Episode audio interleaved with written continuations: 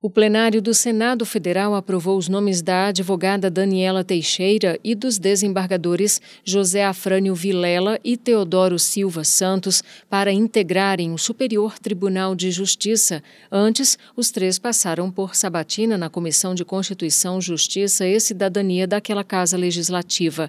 Daniela Teixeira fazia parte da lista tríplice formada pelo Pleno do STJ a partir de uma lista com seis nomes apresentada pela Ordem dos Advogados advogados do Brasil.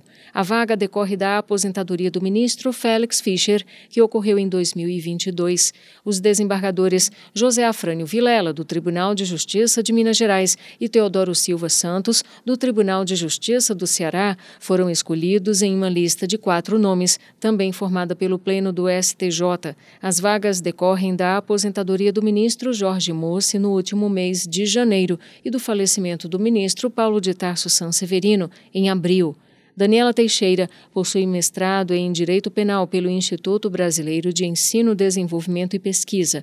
Entre outras funções, foi integrante da Comissão de Reforma da Lei de Lavagem de Dinheiro, instituída pela Câmara dos Deputados, e conselheira federal da OAB. É advogada há mais de 20 anos. José Afrânio Vilela tem formação em Direito pela Universidade Federal de Uberlândia e pós-graduação em Gestão Judiciária pela Universidade de Brasília. Tomou posse como juiz em 1989 e ocupa o cargo de desembargador do TJ de Minas desde 2005. Atuou como vice-presidente do Tribunal Estadual no biênio 2018 a 2020.